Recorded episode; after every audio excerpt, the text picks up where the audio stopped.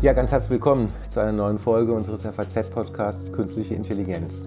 Und in diesem Podcast sprechen wir mit ausgewählten Expertinnen und Experten aus der Wirtschaft und aus der Wissenschaft ganz konkret über den Einsatz von künstlicher Intelligenz, aber auch über die Grenzen der Nutzung dieser neuen Technologien.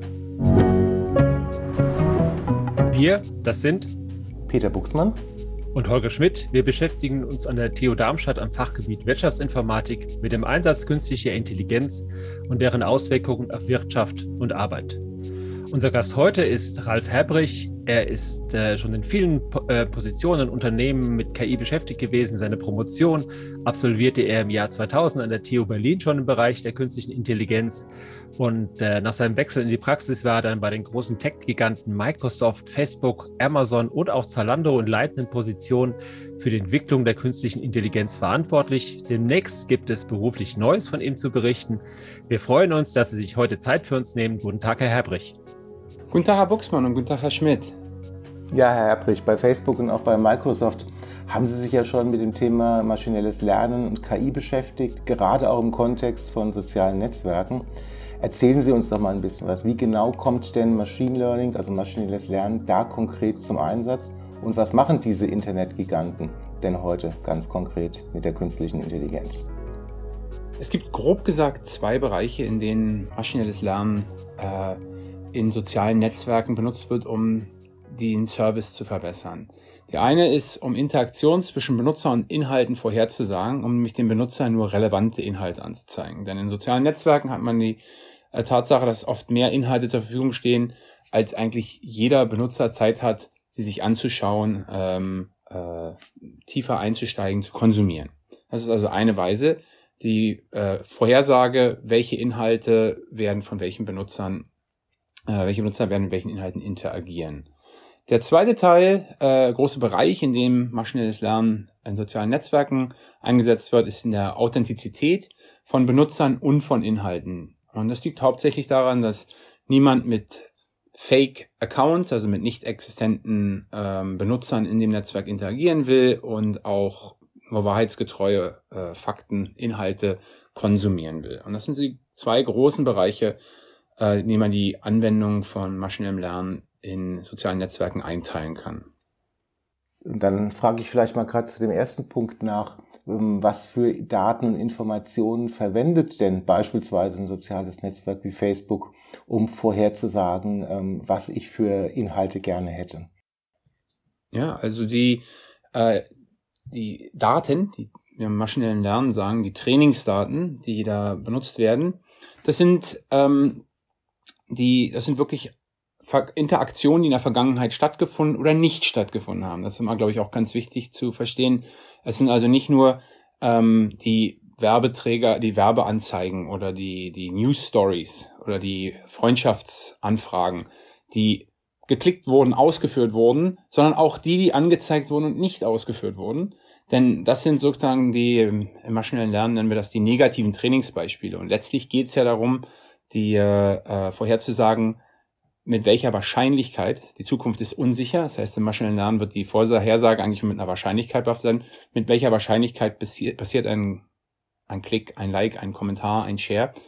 Ähm, und daher sind beide Ereignisse natürlich wichtig. Die Wahrscheinlichkeit ist ja nichts anderes als grob gesprochen die Summe aller Interaktionen, aller Klicks durch die Summe aller möglichen Klicks. Das ist also wo es äh, angezeigt wurde und nicht. Und diese Daten sind, stehen in, in Online-Netzwerken grundsätzlich zur Verfügung, äh, um die Interaktion eben äh, vorhersagen zu können und Merkmale des Inhalts, des Benutzers und des Kontexts ähm, in Betracht zu ziehen. Also welche Tageszeit ist es, auf welcher speziellen Seite findet die Interaktion statt, in welchem Kommentarblock, wer ist der Benutzer, wer in welchen äh, demografischen Attributen lässt sich der Benutzer beschreiben und dann natürlich auch Inhaltsbeschreibungen über die Anfrage selbst, äh, über die, den Inhalt selbst. Ja, Sie hatten ja schon ein schönes Stichwort eben gegeben, nämlich das Thema Fake News. Und jetzt ähm, tobt gerade der, der Ukraine-Krieg und das ist natürlich auch ähm, sozusagen, sind wir ständig mit diesem Phänomen Fake News ähm, dann konfrontiert gibt viele Beispiele, die wirklich gruselig sind, wenn wir im Netz gucken, ähm, Obama ähm, ähm, oder, oder, oder Schauspieler ähm, werden irgendwelche Dinge in den Mund gelegt. Drehen wir es mal andersrum. Kann denn KI auch helfen, diese Art von Fake News zu identifizieren und äh, wie funktioniert das denn? Es kann helfen, es ist ein Werkzeug, aber es, äh, ich, ich glaube, es kann es nicht automatisieren. Ähm, es gibt ja mehrere Signale, an denen man Authentizität äh, klar machen kann. Ein, ein klassisches Signal einer Modellierung, die man für Algorithmen nimmt, ist die Menge an Zustimmung. Also äh, wie viele Benutzer äh, würden es interagieren und würden es nicht als, als Fake News bezeichnen. Das sind sozusagen soziale Signale, die aus den Netzwerken kommen, weil sie Interaktionen von, von Benutzern sind. Das heißt, es äh, braucht wirklich, da, da schaut ein Mensch drauf, liest es und beurteilt es durch seine Interaktion mit dem Inhalt. Aber das kann natürlich gerade in dem, in dem, in, dem Zwischenspiel ähm, mit Fake Accounts auch äh, gefaked werden. Also künstlich erhöht werden. Und ähm, letztlich ist, spielt bei der echten, letztendlichen Beurteilung, ob ein Inhalt eine Fake News ist oder nicht, ähm, das ist ja eine, eine Beschreibung digitaler Art von einem echten, realen Ereignis äh, oder äh, Moment, der passiert ist, oder einer News. Und dazu müssten Algorithmen ein Weltverständnis haben, äh, es wirklich ein Geschichts- und Weltverständnis. Und das haben die Algorithmen nicht, aber man kann natürlich die, äh, die Kandidatenliste derer ähm, Inhalte, die dann noch verifiziert werden sollten durch menschliche Leute, die wirklich in der Welt leben, ähm, einschränken. Denn auch die Menge an Inhalten in diesen digitalen Netzwerken sind ja enorm hoch. Das heißt, es ist durchaus sehr nützlich, ähm, von allen Inhalten vielleicht auf nur noch fünf oder zwei Prozent der Inhalte runterzubrechen, die dann ähm, entschieden werden müssen, weil es ein Algorithmus aus rein sozialen, äh, inhaltlichen und sozialen Signalen nicht entscheiden kann. Also es hilft, es ist ein Werkzeug, in, ähm, aber es ersetzt nicht den, die Geschichts- und Weltkenntnis von echten Menschen. Elon Musk streitet sich ja gerade so ein bisschen mit äh, dem Twitter-Management über die Twitter-Bots. Ne? also die sozusagen äh, automatisiert äh, Nachrichten verbreiten und äh, ähm, Elon Musk behauptet, dass da ganz viele Twitter-Bots unterwegs sind und äh, Twitter-Management behauptet, es sind nur ganz wenig. Es gab gerade Untersuchungen, dass witzigerweise das Unternehmen, das äh, in den vergangenen Jahren am meisten von den Twitter-Bots profitiert hat, nämlich Tesla ist, weil diese Bots eben die Nachricht sozusagen, dass äh, Tesla alles Tolles gemacht hat, am intensivsten in die Welt verbreitet hat. Kann uns denn die KI helfen, solche Bots zu erkennen und dann eventuell zu eliminieren? Eliminieren? Glauben Sie, dass da sind wir bald? Es ist auch da, es geht in die andere Richtung, auch da helfen die Algorithmen. Man muss, glaube ich, bevor ich äh, ein paar Details gebe, wie das ungefähr funktionieren kann, aber auch sagen, es handelt sich um einen Teilbereich des maschinellen Lernens, der nennt sich Adversarial Machine Learning, nämlich ein, eine Fragestellung, bei der die Daten nicht willkürlich oder, oder natürlich erzeugt werden, sondern wo der Datengenerierungsprozess versucht, den Lernprozess ähm, auszutricksen. Und äh, das sind dann sogenannte strategische Spiele, die zwischen dem Lernalgorithmus und dem Inhalts, äh, Inhaltsgenerierung oder Fake-Account-Generierung sind. Die müssen sich ständig anpassen, das ist aus der, äh, aus der Spieltheorie wohl bekannt. Wie kann man unter Umständen Fake-Account erkennen? Einfache, ursprünglich einfache, äh, einfache Verfahren. Haben Sie zum Beispiel die typischen Muster angeschaut, ähm, Zeitabstände, Zeitabstände zwischen Postings, Zeitabstände Interaktionen, äh, Netzwerkverbindungen, wie eng verbunden sind diese Accounts mit sich selbst und mit Benutzern, die wirklich Zeit investieren müssen. Letztlich leben wir in einem, äh, einem reichhaltigeren Leben als nur in Online-Netzwerken und Fake-Accounts müssten das abbilden und haben auch solche Muster.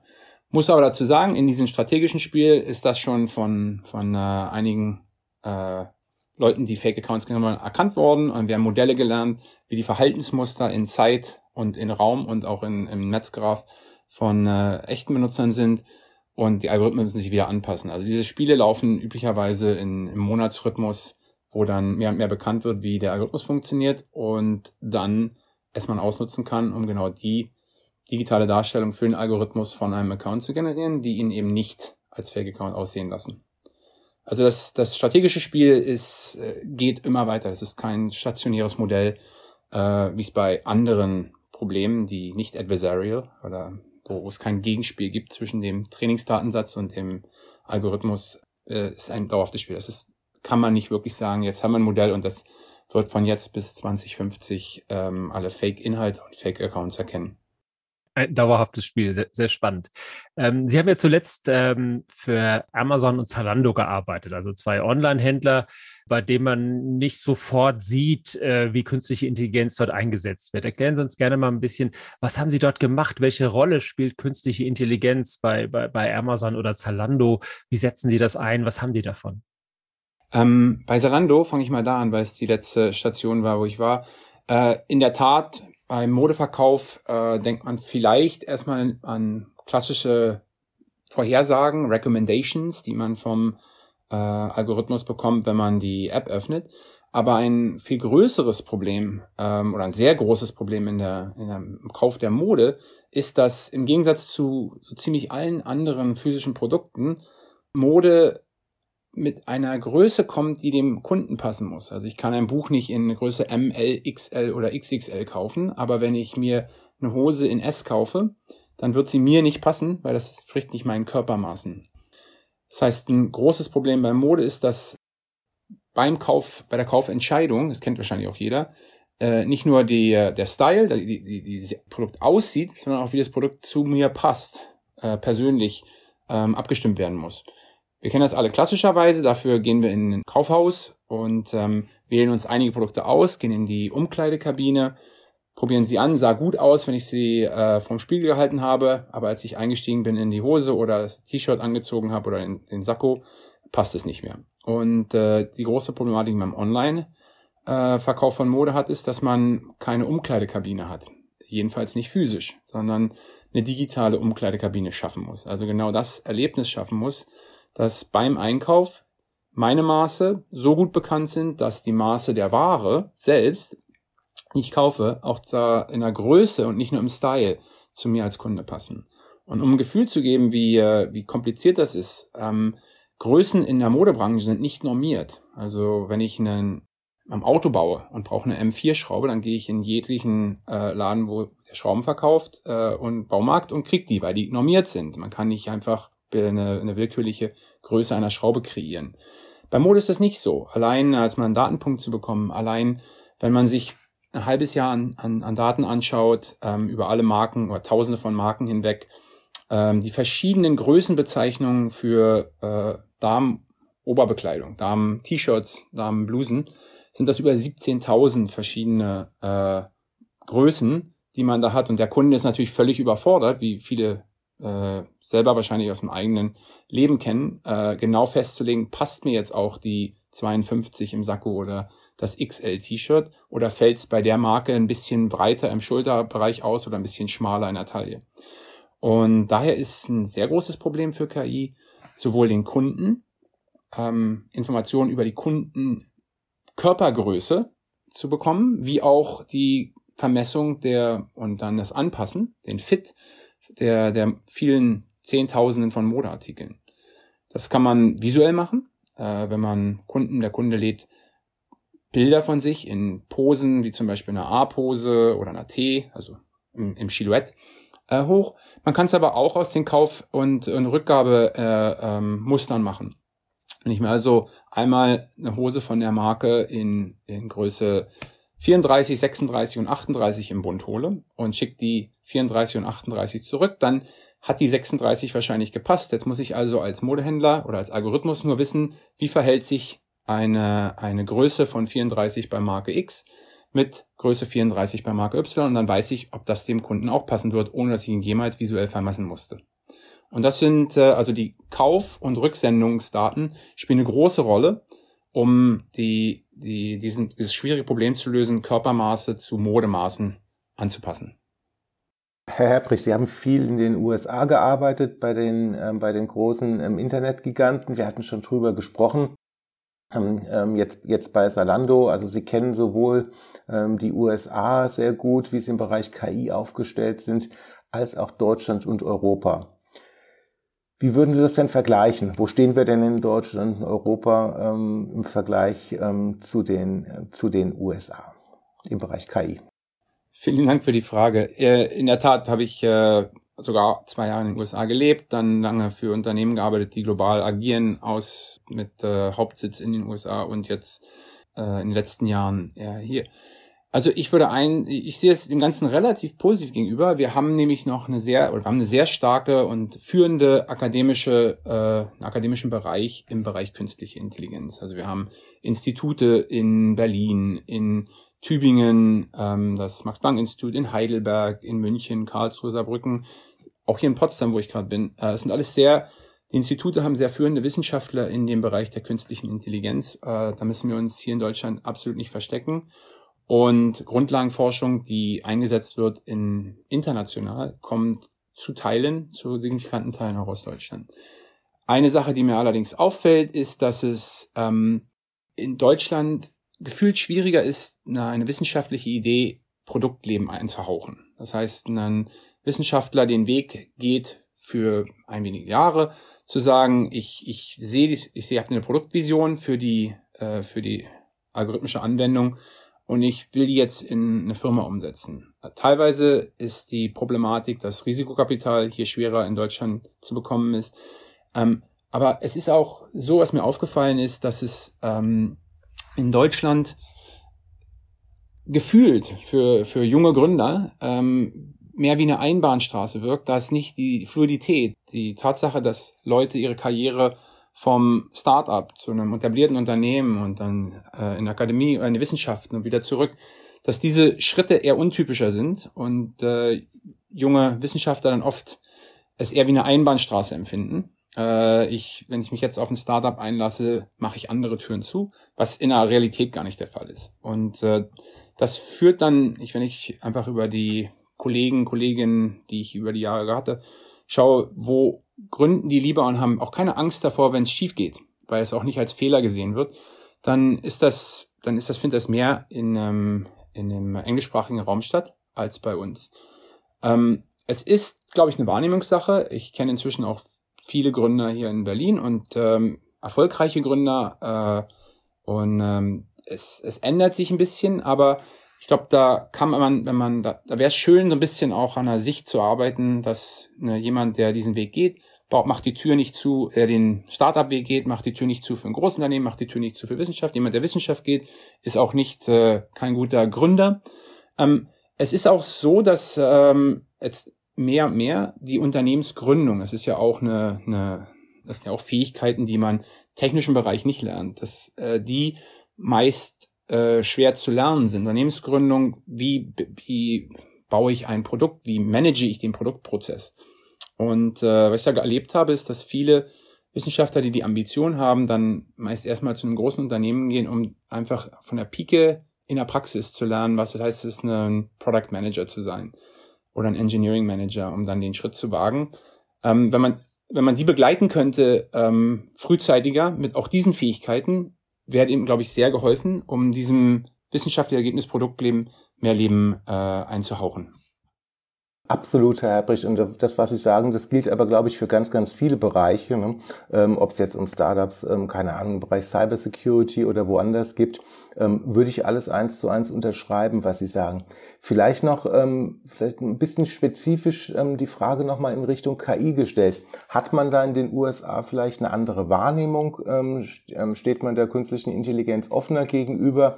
Als in, als in Deutschland und Europa, wenn man an Innovationen denkt. Manchmal hat man den Eindruck, dass wir hier schon ein bisschen ängstlicher sind. Wie, wie haben Sie das denn wahrgenommen oder wie nehmen Sie das wahr? Äh, es ist, also da ist eine größere Euphorie da. Es wird dann bei einer Idee oft gesehen, was alles gut laufen kann und weniger, was alles schiefgehen kann. Man muss aber, glaube ich, im Lichte der, das, das war so das Klima, was ich selber hier gelebt habe, 2011 bis 2013 auch so erlebt habe. Man muss aber fairerweise auch sagen, mit einer, einer Langsichtigkeit äh, sind ja auch einige Risiken, haben sich ja auch materialisiert, die man vorher sehen konnte oder gesehen hat. Ähm, also da ist schon das in der Balance, glaube ich, ein bisschen mehr ähm, Lust auf das, was gut gehen kann und nicht schlecht gehen kann im, im deutschsprachigen Raum und ein bisschen weniger Euphorie für die äh, fürs reine Anwenden oder sogar Ersetzen von menschlicher Arbeit im KI-Bereich im englischsprachigen Raum wäre, glaube ich, die goldene Mitte, die, äh, die gut wäre. Äh, aber die Euphorie ist schon da. Ähm, ich glaube, da ist auch am Anfang eine so große Euphorie manchmal in, im englischsprachigen Raum für die vollständige Automatisierung. In der Praxis habe ich aber immer nur eine teilweise Automatisierung und Unterstützung erlebt. Also dass Moderationssysteme für Inhalte nicht automatisch jeden Inhalt klassifizieren, sondern einen Großteil der Arbeit abnehmen, aber die schwierigen Inhalte auch noch ähm, weiterhin von, von äh, oder an der Robotik von Menschen, von Mitarbeitern gemacht werden. Und äh, ich glaube, dass die Euphorie zur vollständigen Automatisierung ist ein bisschen zu groß im englischsprachigen Raum und da sollten wir eine Euphorie auch hier entwickeln. Wie groß würden Sie denn das Potenzial der, der künstlichen Intelligenz einschätzen, sage ich mal, als ja Basistechnologie, von der wir immer sprechen, äh, künftig, äh, sage ich mal, die Wirtschaft maßgeblich zu bestimmen, weil wir eben dann doch nach und nach äh, Richtung einer, einer, einer relativ starken Automatisierung äh, gehen werden in vielen Bereichen. Ist dieses, diese Hoffnung, die damit verbunden ist, ist die übertrieben, weil das doch nur eine Maschine ist, die das tut, was wir ihr sagen? Oder äh, glauben Sie, dass wir in den nächsten 15 Jahren dazu sehr großen Sprüngen, zu großen Produktivitätssprüngen kommen werden, die uns substanziell nach vorne bringen? Weil jetzt, wir kratzen ja bei der KI immer noch, auch nach vielen Jahren immer noch an der Oberfläche. Äh, wir setzen sie natürlich punktuell ein, aber viele, für viele Unternehmen ist es ja immer noch weit weg. In Deutschland nutzen gerade mal zehn Prozent der Unternehmen überhaupt künstliche Intelligenz explizit. Für die meisten ist das noch äh, entweder äh, ganz weit weg oder, oder Forschungsfeld, aber noch nicht wirklich, noch nicht wirklich im Unternehmensalltag angekommen. Also wie, wie würden Sie das einschätzen? Was ist da noch möglich? Was kommt da in den nächsten Jahren auf uns zu? Ähm, ich glaube, da ist viel möglich und da kommt auch noch viel auf uns zu, weil äh, in dem ganzen Bereich der wiederholenden Tätigkeit, wo wir relativ wenig Kreativität und relativ viel ähm, Standardisierung in der Entscheidungsfindung notwendig ist. Man muss, glaube ich, sehen, dass die Grundidee bei der künstlichen, bei der modernen künstlichen Intelligenz, mit der sich jetzt viele beschäftigen, ist ja, dass man die Regeln eben nicht mehr programmiert, sondern von den Daten äh, extrahiert. Das heißt, wenn man ursprünglich äh, eine Entscheidungsfindung eines Algorithmus als Regelwerk programmiert hat, äh, wenn die Messung und die Messung, dann führe folgende Strombegrenzung oder Anzeige aus, dass sich diese Art der Programmierung von regelhaftig von, von Entscheidungen in datengetriebene Entscheidungen. Das heißt, die Daten bestimmen die Entscheidung umwandeln. In dem Sinne ist es ein großer Produktivitätsgewinn, ähm, allerdings geht das, ist das auch nicht eine, eine äh, ist auch keine Magie, ähm, denn es braucht natürlich eine Menge, eine große Menge von wiederholtem Auftreten und einer Regelmäßigkeit in Entscheidungsfindung. Das heißt, vieles, was wir mit Kreativität bezeichnen, ähm, ob das Erfinden ist, ob das künstlerisch tätig ist, ob das im technischen Bereich die wirklich die die Produktion von ganz neuen äh, Apparaten, Consumer Devices, da gibt's relativ wenig Wiederholung. Da, da sind, glaube ich, künstliche Verfahren der künstlichen Intelligenz nicht so gut geeignet.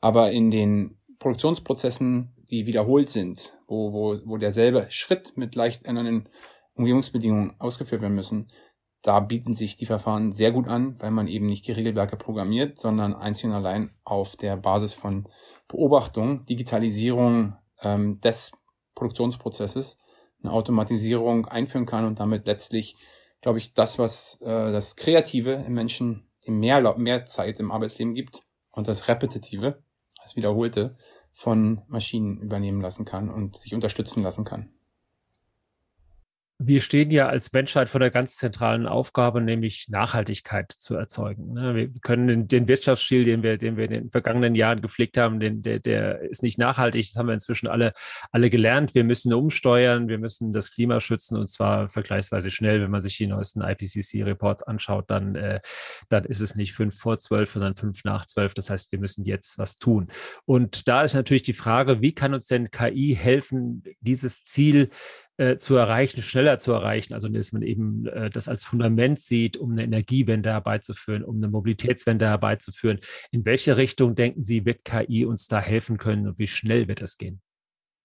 Sehr spannendes Thema ist übrigens auch das Thema, Sie hatten ja angedeutet, es gibt da eine Änderung, ähm, an dem ich persönlich jetzt auch arbeiten werde zukünftig. Da gibt es, glaube ich, drei große äh, Anwendungs-, drei große Möglichkeiten, die noch in den Kinderschuhen sind, wo aber künstliche Intelligenz sehr helfen kann. Zum einen ist künstliche Intelligenz selbst inzwischen oder Berechnungen, die die künstliche Intelligenz ausführen, ein Energiekonsument. Also viele der großen Fortschritte, die wir jetzt in den letzten zehn Jahren gesehen haben im Bereich Bilderkennung, Spracherkennung, maschinelle Übersetzung, basieren auf Berechnungen, Lernalgorithmen, die undenkbar viele Mengen an Energie verschlingen. Also um so ein Gefühl zu geben, ähm, ein Modell zu trainieren, was äh, eine, eine Übersetzung macht von einer Sprache in die andere, ein, ein sogenanntes Natural Language Processing Modell mit einem modernen äh, neuronalen Netzwerk, verschlingt so viel Energie wie ein, äh, ein ganzer Flug von, von äh, New York nach San Francisco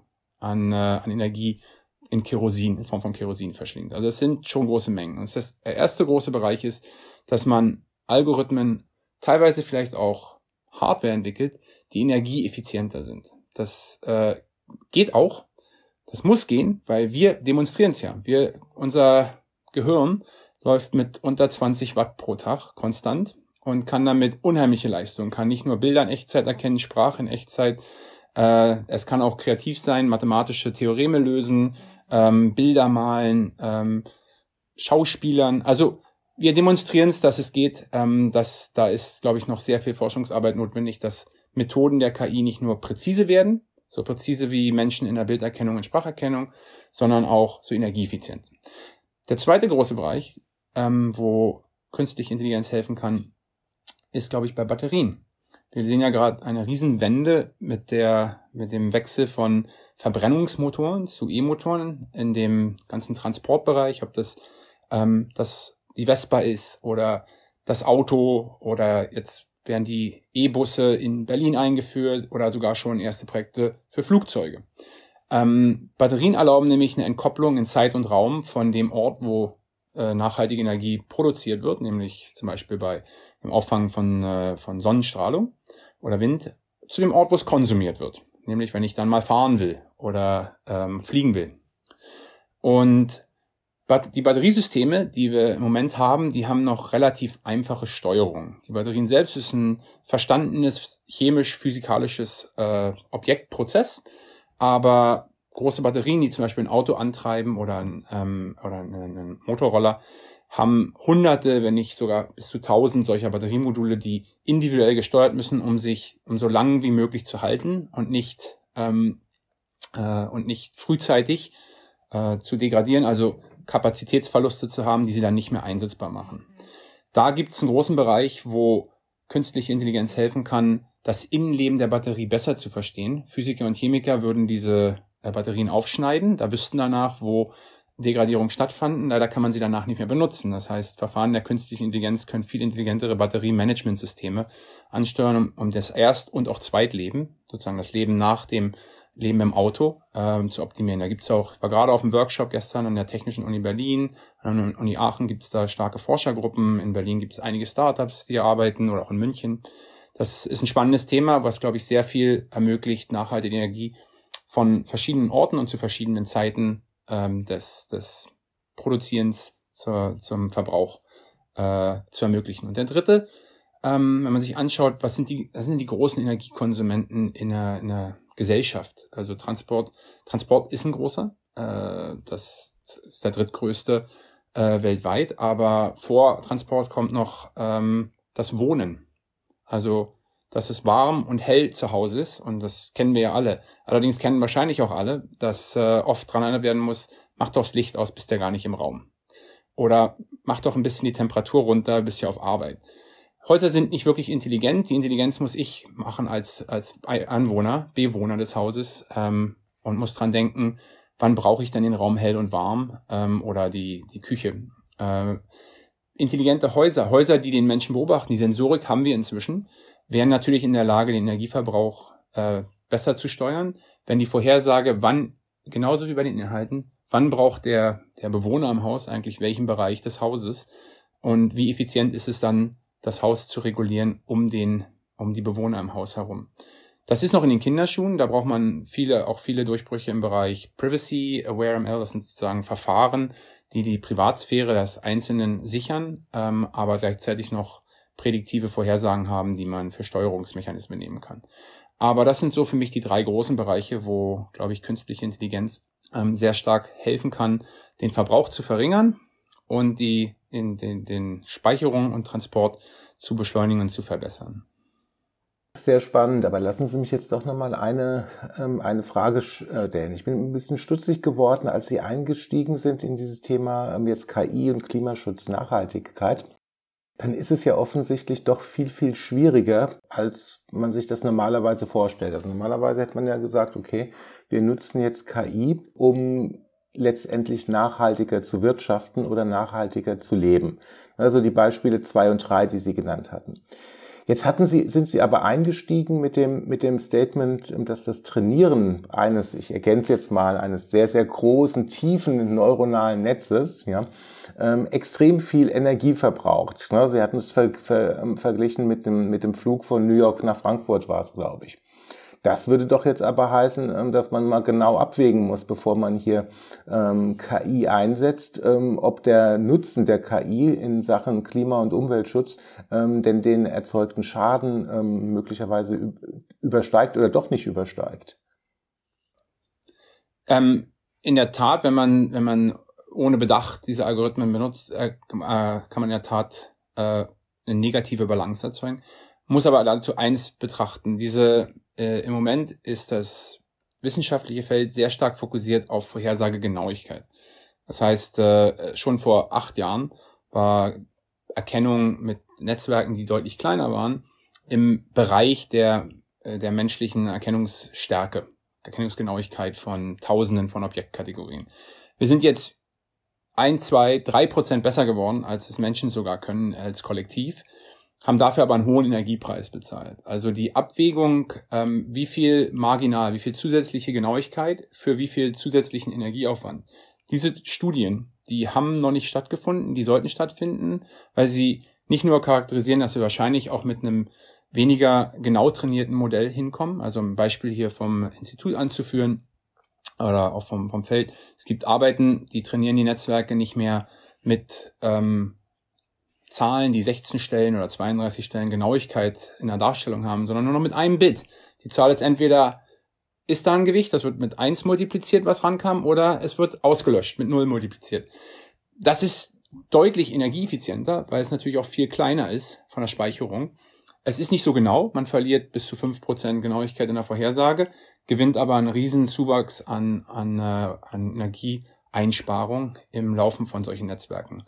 Und Worum es mir daran ging, ist, das ist ein Beispiel, wie man im maschinellen Lernen und in der künstlichen Intelligenz sich die Algorithmen nochmal anschaut und fragt, ist es überhaupt sinnvoll, nur auf Genauigkeit zu schauen oder sollten wir nicht auf Genauigkeit als Funktion des Energieeinsatzes schauen und diesen äh, Trade-off maximieren. Also ich bin da optimistischer, dass wir, dass wir das auch schaffen, denn immerhin den Existenzbeweis liefern wir selbst, ja, dass wir es mit so wenig wie 20 Watt schaffen als Menschen. Sehen Sie denn KI, sag ich mal, als äh, KI in der Nachhaltigkeit als ja vielleicht den großen Wettbewerbsvorteil den, für Deutschland, den wir oder für Europa, den wir uns jetzt gerade erarbeiten können, weil wir ja in vielen ähm, Business-to-Consumer-Geschäftsmodellen ähm, äh, ja, sind wir, sind wir relativ weit abgeschlagen. Da werden wir auch wahrscheinlich nur schwer wieder aufholen können. Aber ist das unsere große Chance, unsere Maschinen, unsere Autos mit Hilfe der KI äh, in puncto Nachhaltigkeit so nach vorne zu bringen, dass wir dort äh, ja die nächste große industrielle Welle äh, reiten können, aus Europa kommt? Ich bin da sehr optimistisch, weil ich äh, merke, dass es im akademischen Feld noch ein recht, recht neues Feld ist. Das heißt, es ist noch nicht besetzt von weltweiten Wissenschaftlern. Es äh, finden jetzt erste Workshops statt dieses Jahr, letztes Jahr zu dem ganzen Thema. Das heißt, da ist noch viel, ähm, äh, viel auch mit Exzellenz zu setzen, die wir schon haben. Und ich sehe das auch. Und ich glaube, industriell kratzen wir auch gerade an der Oberfläche. Also wir, große Industrie ist jetzt die Auto, die E-Autos und die Batterien im Erstleben. Man muss sich ja mal klar machen, so ein E-Auto fährt bis zu sieben Jahre mit den Batterien, die man ausliefert. Dann schafft es aber die Reichweite nicht mehr. Ob es dann jetzt 300, 400 oder 500 Kilometer war. Das heißt, die, die Batterien sind nicht mehr leistungsstark genug von der Kapazität. Aber im Vergleich zu einer Duracell zu Hause, die hat immer noch 80 Prozent. 80 Prozent sind leider zu wenig, um die gesamten 300 Kilometer zu fahren. Das heißt, wir beginnen jetzt mal erst, weil fünf Jahre, sieben Jahre sind jetzt gerade erstmal um äh, vorbei, seit die ersten E-Autos eingeführt wurden. Wir beginnen gerade erstmal die Oberfläche zu kratzen, wie das Zweitleben für Batterien, für E-Autos oder danach aussieht. Da haben wir noch gar nicht über Smart Homes gesprochen und äh, es ist, ich glaube, die Notwendigkeit ist gesellschaftlich offensichtlich. Die Expertise ist in Europa, in Deutschland. Ähm, und man sieht ja auch, die ersten Investments gehen in die Richtung. Also das, ich bin da sehr optimistisch und positiv und sehe auch nicht, wenn ich über, über, Ozean schaue, dass da, äh, egal in welche Richtung, dass da schon eine florierende große Industrie ist, an der wir hinterherjagen müssen oder eine wissenschaftliche Elite, der wir nur noch, wo wir nur noch ein Catch-up spielen können. Ja, dann äh, würde ich sagen, äh, super, dann haben wir eine tolle Chance vor uns und äh, die sollten wir ergreifen. Herr Herbrecht, herzlichen Dank, dass Sie sich Zeit für dieses spannende Ge Gespräch genommen haben. Peter Buchsmann und ich, wir melden uns Anfang Juli wieder mit einem spannenden Thema rund um die künstliche Intelligenz. Vielen Dank und bis dahin.